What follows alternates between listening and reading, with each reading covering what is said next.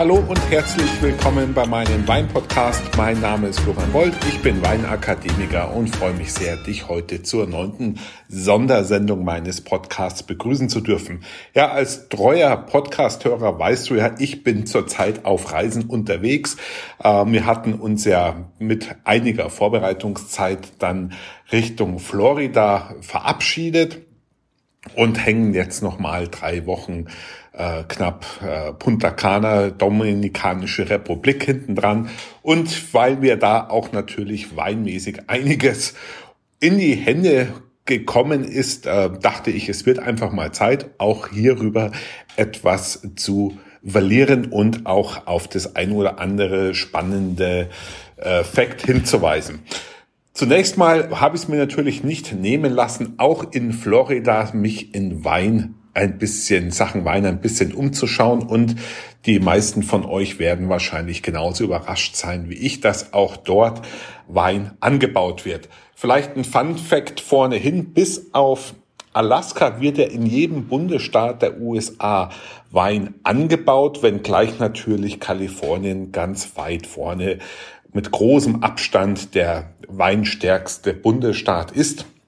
Und dann folgen äh, Oregon und Washington State, aber auch auf Long Island beispielsweise oder auch bei den berühmten Finger Lakes im Norden der USA wird Wein angebaut, aber eben auch in allen anderen.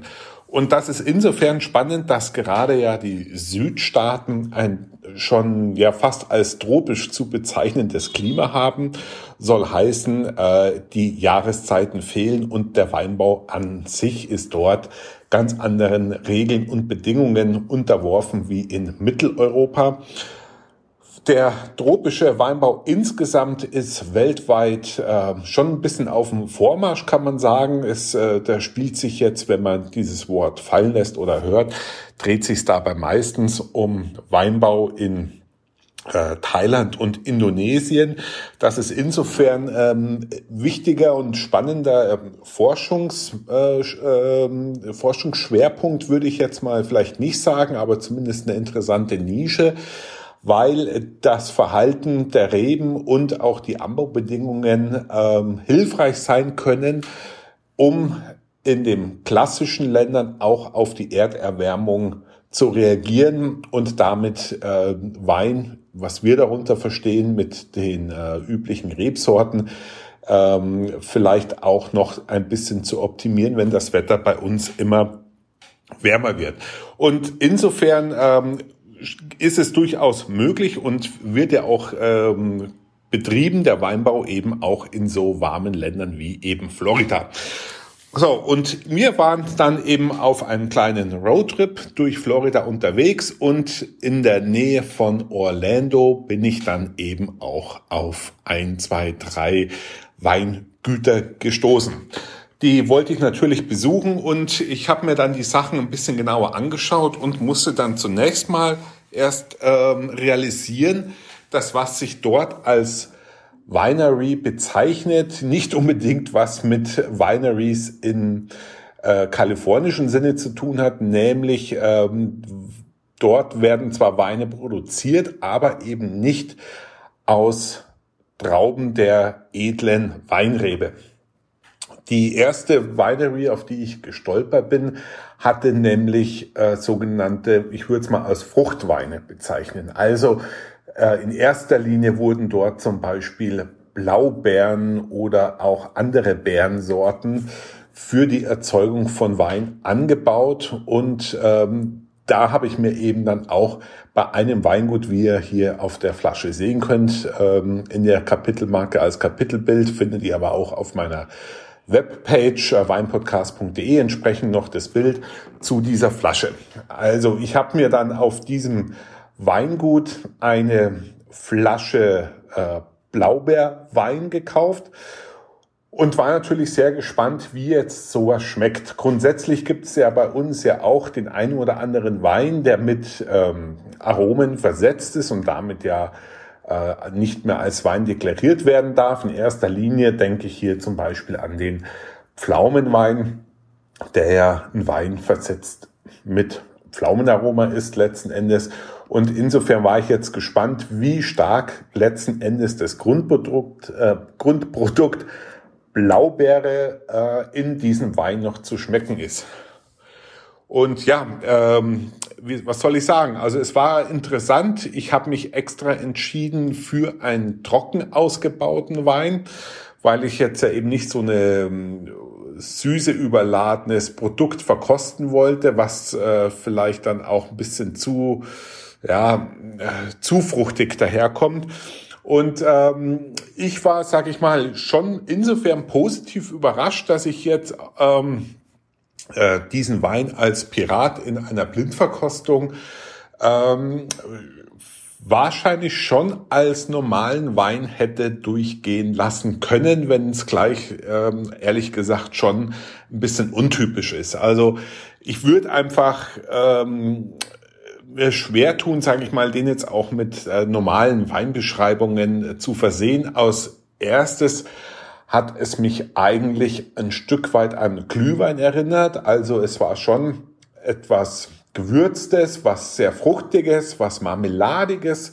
Ähm, natürlich würde man jetzt beim normalen Wein sagen, er hat ähm, Waldbeerenaromatik oder man könnte sogar auch hier die Blaubeere ein Stück weit rausschmecken. Also ein sehr warmes, ein sehr bäriges, ein sehr dunkelrotes Aroma, was durchaus ähm, ja äh, an kalten Glühwein schon ein Stück weit erinnert. Ja? Und das Ganze trocken ausgebaut, so dass es ähm, auch jetzt nicht nur pappig war und ähm, insofern eigentlich eine relativ leckere Geschichte war.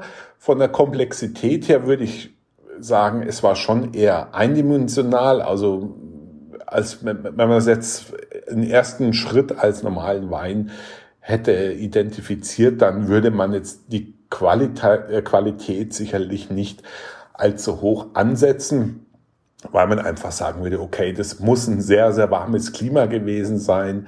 Ähm, ich hatte im ersten Moment vielleicht an Nero d'Avola gedacht, vielleicht noch an Primitivo oder an einen Zinfandel. Die geraten ja manchmal so ein bisschen marmeladig, ein bisschen gewürzt. Das wäre vielleicht die Richtung gewesen, wo ich gegangen wäre. Das Ganze aber schon mit einer deutlichen Fruchtsüße und einer eher einfachen Komplexität.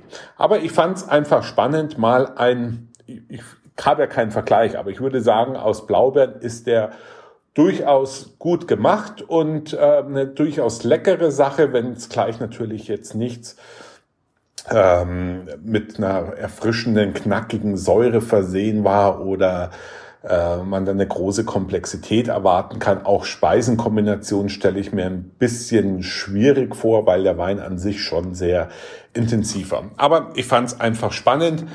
Ein Fruchtwein, ein Bärenwein von einem Weingut äh, zu erstehen und zu probieren.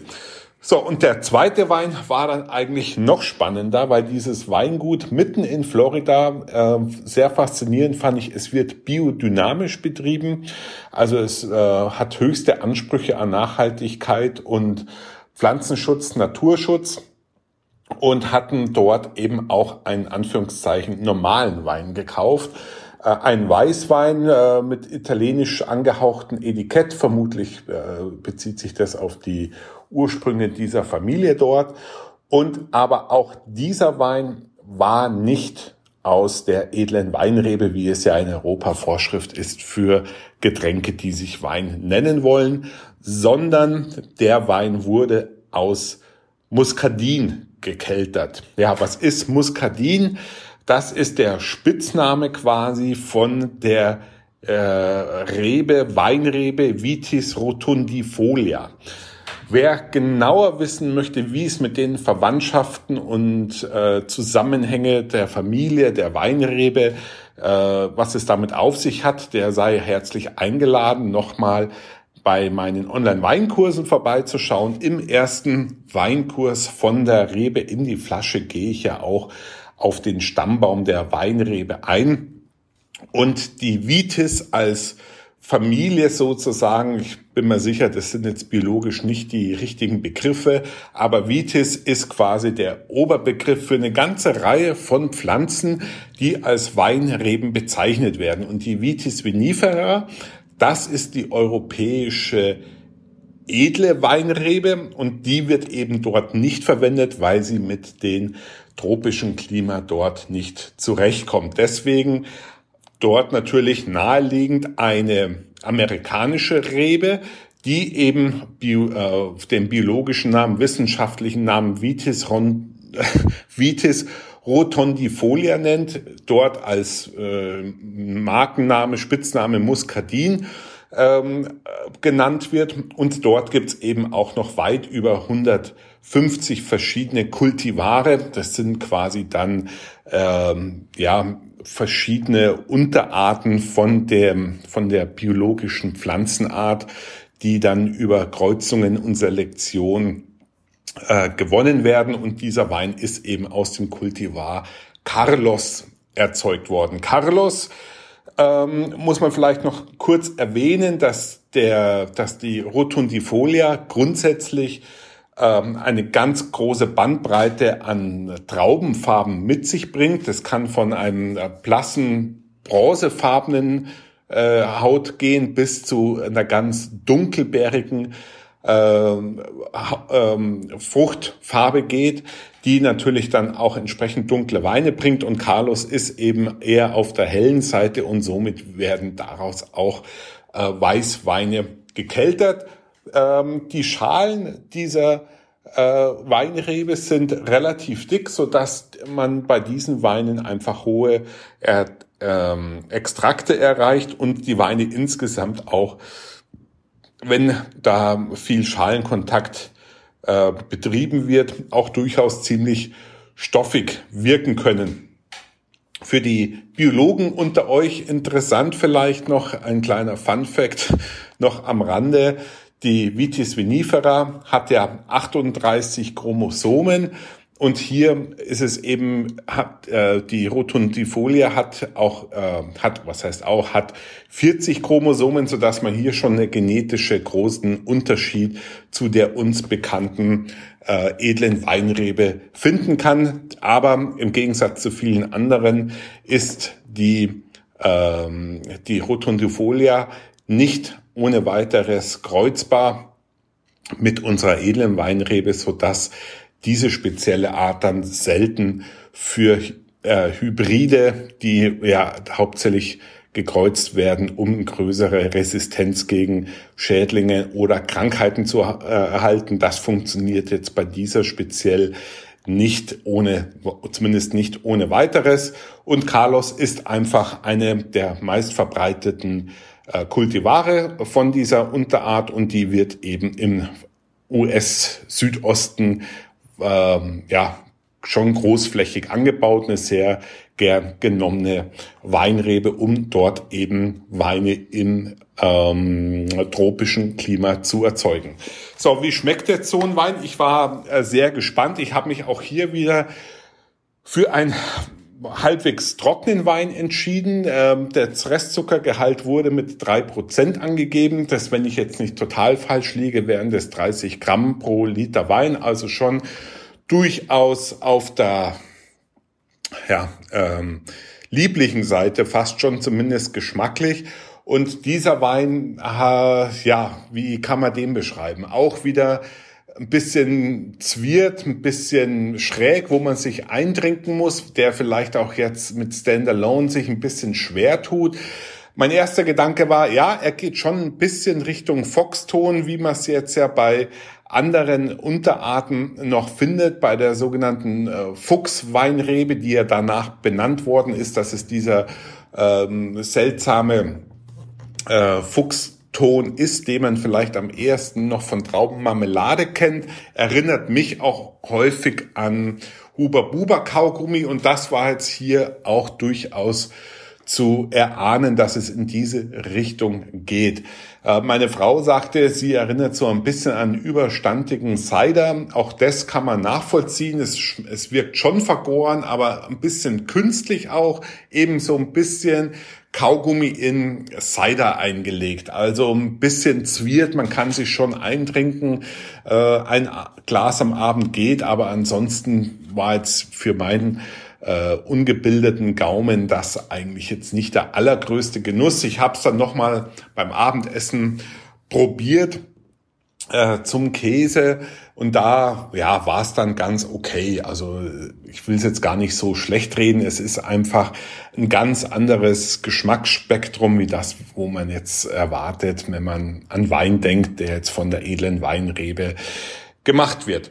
Aber nichtsdestotrotz muss ich einfach sagen, ich finde es immer spannend, ähm, ja, verschiedene Sachen auszuprobieren. Bin im Auftrage der Wissenschaft selbst in Urlaub unterwegs, auch abseits der ausgetretenen Weinpfade, für euch die Augen und den Mund offen zu halten und die Welt des Weines auch in den Ecken ein bisschen auszuleuchten. Und dazu gehört für mich eben auch der tropische Weinbau in Florida und da trifft, trifft man dann durchaus auf spannende Zusammenhänge und erweitert seinen Horizont und das kann man ja auch durchaus mal probieren.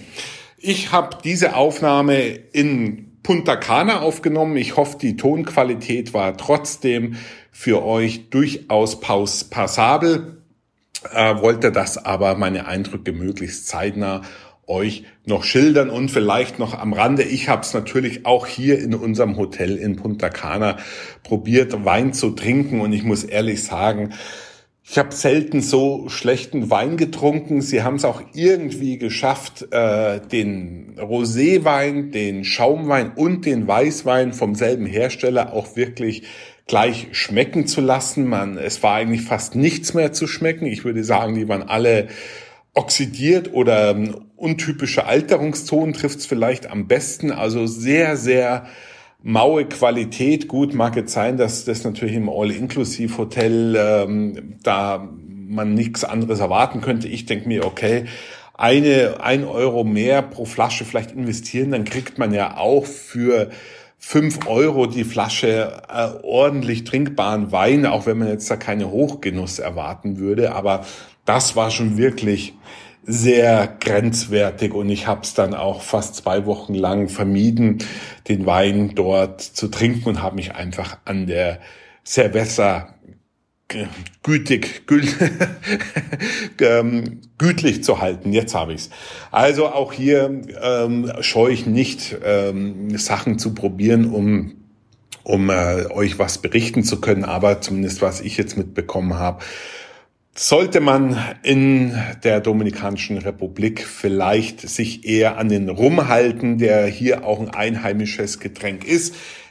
Auch hier muss ich sagen, und da würde es mich jetzt einfach freuen, von eurer Seite auch ein bisschen was äh, gerückt, meldet, gerückt meldet zu bekommen, ähm, wie es denn um den dominikanischen ähm, Rum bestellt ist. Also wir hatten ja auch in der Ausbildung verschiedene Rums besprochen oder den Rum als Getränk gesprochen. Und ähm, gibt es natürlich verschiedene Länder in der Karibik, die auch unterschiedliche, die für unterschiedliche Stile stehen. Natürlich Rum aus Guyana, aus äh, Guatemala, aus Kuba, alles Rumsorten, die äh, eine gewisse Eigenart haben, eine Einzigartigkeit haben, einen Ausdruck von einer speziellen Herstellungsmethode haben Dominikanischer Rum ist mir dort aber äh, nie untergekommen. Ähm, deswegen vielleicht ist der eine oder andere Rumtrinker ja unter euch und kann vielleicht dazu was beitragen, ähm, was man von dominikanischen Rum halten soll oder halten kann. In diesem Sinne möchte ich es auch schon wieder beschließen für diese neunte Sondersendung. Ich hoffe, es war halbwegs interessant, mein Kurzbericht aus dem Urlaub von Florida, was dort weintechnisch abgeht, was dort gemacht wird. Wenn ihr dazu Fragen habt, meldet euch wie immer gerne an mich oder werdet Mitglied in meiner Facebook-Gruppe Wein verstehen leicht gemacht. Dort können wir dann auch die Folge wie immer gerne diskutieren oder schreibt mich einfach an, wenn ihr zu meinen Einlassungen heute oder in den letzten Folgen einen Beitrag leisten möchtet. Dann hoffe ich, euch geht's trotz Corona und der schrecklichen Entwicklungen in Osteuropa halbwegs gut. Ähm, verbleibe mit genussreichen Grüßen aus der Dominikanischen Republik. Wenn ihr das hört, bin ich wahrscheinlich schon wieder zu Hause. Nichtsdestotrotz freue ich mich, euch wieder auf diesen Kanal in dem nächsten Samstag begrüßen zu dürfen und verbleibe mit genussreichen Grüßen aus der Dominikanischen Republik. Euer Florian, bis zum nächsten Mal. Ciao, Servus.